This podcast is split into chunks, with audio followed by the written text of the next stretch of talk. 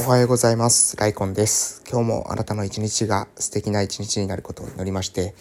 えー、木下仁さんの凡人のための地域再生入門より言葉をお届けしていきたいと思います。えー、おはようございます。本日2022年の2月の2日、水曜日でございます。えー、私は鹿児島県の奄美大島の某村で地域おこし協力隊として、え、活動しているものでございます。えー、近況報告をさせていただきたいと思いますが、えー、昨日ですね、えー、2022年も1ヶ月が終わりまして、え、2月のね、に入ってきましたねっていう話をさせていただきました。え、とはいえですね、2月もですね、20日まで、え、鹿児島県はですね、え、まん延防止策が、え、取られております。ですので、で、奄美大島自体奄美大島が、の警戒レベルがですね、えー、マックス状態。え、そして、えー、奄美大島独自にね、緊急事態宣言みたいなものが降りているのか、えー、なというような状態です。私も自身ね、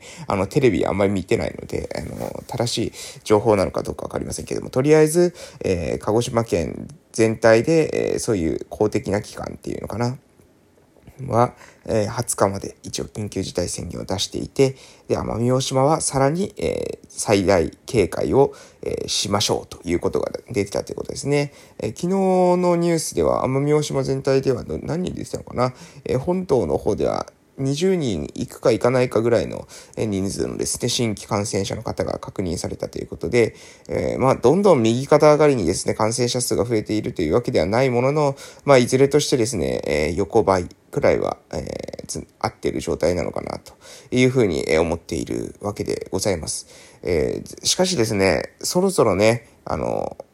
私たち、え村の交流拠点ね、全時案など運営してますので、え、そちらの方はですね、人数制限とか消毒検温などを行いながら、え、少しずつ再開していく方向をしなければ、え、どうしてもね、えコミュニティの方がですね、今度は、え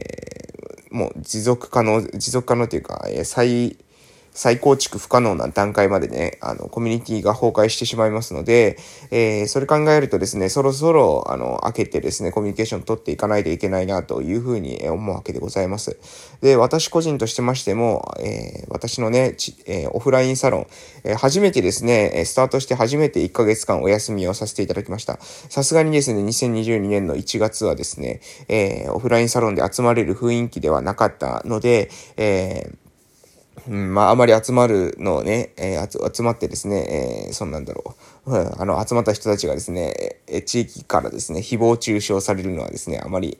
私としてもですね、本意ではないということで、1月はですね、お休みをさせていただきました。で、2月からはですね、ぼちぼちですね、再開して、で、飲食をね、控えるとか、感染しない工夫っていうのを図りながら、しかしね、あの、コミュニティっていうのも、まあ、同時に、あの、私たちね、あの、生きていく上で、こう、まさに、うん、あの、不要不急じゃないわけですよね。人と、えー、コミュニケーションを取っていくってことは、えー、それだけでね、え、精神的にも身体的にもですね、え虚弱になっていくっていう高齢の方々にとっては、えそこが、それがですね、まあ、あの、その低下っていうのを、えかなり、え下げる、低下を下げるっていうか、あの、低下させないようにね、え予防、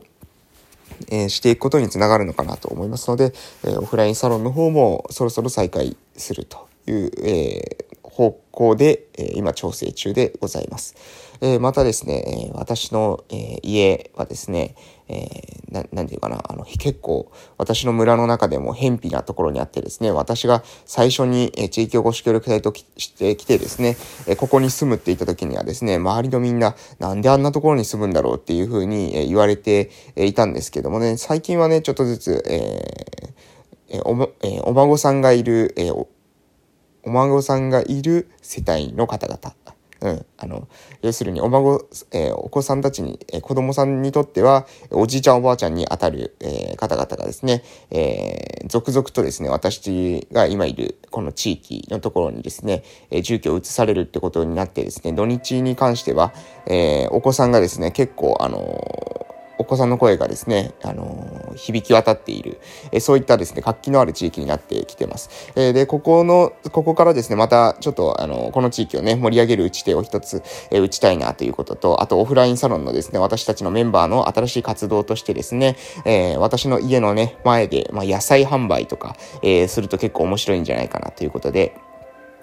まあ私たちの地域結構無人販売って言って、えー、野菜だけ置いてあってですね、箱、野菜と箱だけ置いてあって、えー、そこにお金入れて野菜を持っていくみたいなですね、えー、仕組みはですね、もうずっと前からあるわけなんですけど、まあ、あの野菜とお金だけ置いておくのもですね、味気ないですし、結構ね、私が通る地域っていうのは、あの、車がですね、観光、えー、名所のですね、滝が近くにありますので、え車が通るので、えー、ちょっとね、その観光客に、えー、何か、えー、例えば、えー、みかんとかね、えー、まあ観光顧客以外でもですね、地域の人が通るときとかね、お野菜とか買ってくれないかなということで、え、今ですね、え、私のその家の前でね、テントを張って、えー、で、そのテントのところでですね、えオフラインサロンの、えおばあの方々がですね、え野菜を売る、野菜とか果物とか、まあ自分の、え家で育てたものを、え売るっていうことをやってみようかなという、まあ社会実験というか、はい、そういったことを画策している、え今日この頃でございます。え早ければですね、え、来週かな、え、オフラインサロンの中で、え、情報共有をして、で、やっていき方を決めて、え、もしかしたらですね、すぐにえー、これは行動に移せるかなというふうに思っておるところなんですので、まあ結構ね、順調にいろいろ進んできてるかなというふうに思うわけでございます。ということで、えー、そろそろ木下ひとさんの、えー、凡人のための地域再生入門の方に移らせていただきます。はい、えー、それでは本日の内容ですけれども、本日はですね、もう言葉だけですね、ピックアップしようかなと思います。えー、周りのね、文脈はちょっと、あの、他の場所も読んでないと、えー、なかなか理解できないと思いますので、えー、一言ですね、えー、空き室埋める気ない。いうことですね。空き室埋める気ないっていう言葉だけね、えー、ピックアップして、で、さらにこれにですね、注釈がありますので、こちらを読ませていただこうかなと思います。えー、もうちょっと前から読むと、本当に空き室埋める気ないっていうのがですね、えー、原文として書いてまして、それの、そこの、えー、空き室埋める気ないに注釈があるというようなものでございます。それでは読ませていただきます。不動産屋のおじいさんによくいる困ったタイプは、たとえ誰かが貸してくださいと言ったところで、うちは両手持ち、貸す側と借りる側双方から手数料をもらうこもらうことじゃないと、えー、仲介しないとか、自分の手数料収入も確保するために、家賃は絶対に下げられないとか、未だに言い続ける頑固者。長らく続いた需要が供給に追いつかない時代の召集感が染みついてしまっている。賃貸仲介よりも売買仲介で儲け、儲け、儲けたいため、空き家のテナント募集には精を出さない。何より自分もいい時代にいくつも物件を購入し、生活に困っていないため、最初から熱心ではないことも。エリアを変えていくときは、やる気ある不動産屋を仲間につけることも大切というところでございます。えー、空き室埋める気ないってことね、あの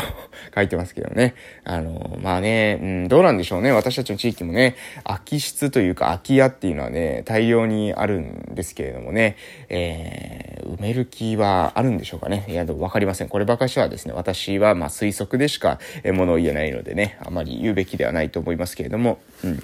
まあね、でも、空き室とか空き家をね、こう、空いてますよっていう風には、アピールはされてないですよね、少なくともね。それに、その何ですか、結構私たちの地域ってね、あの、住んでなくてもですね、そんなに固定資産税もかからないってこともあって、貸すことに積極的じゃないんですよね。うん。えー、家を貸すことに積極的じゃなくてですね、で、結局ですね、その何ですか、宝の持ち腐れみたいな状態に、えー、皆さんがなっていると。うん。で、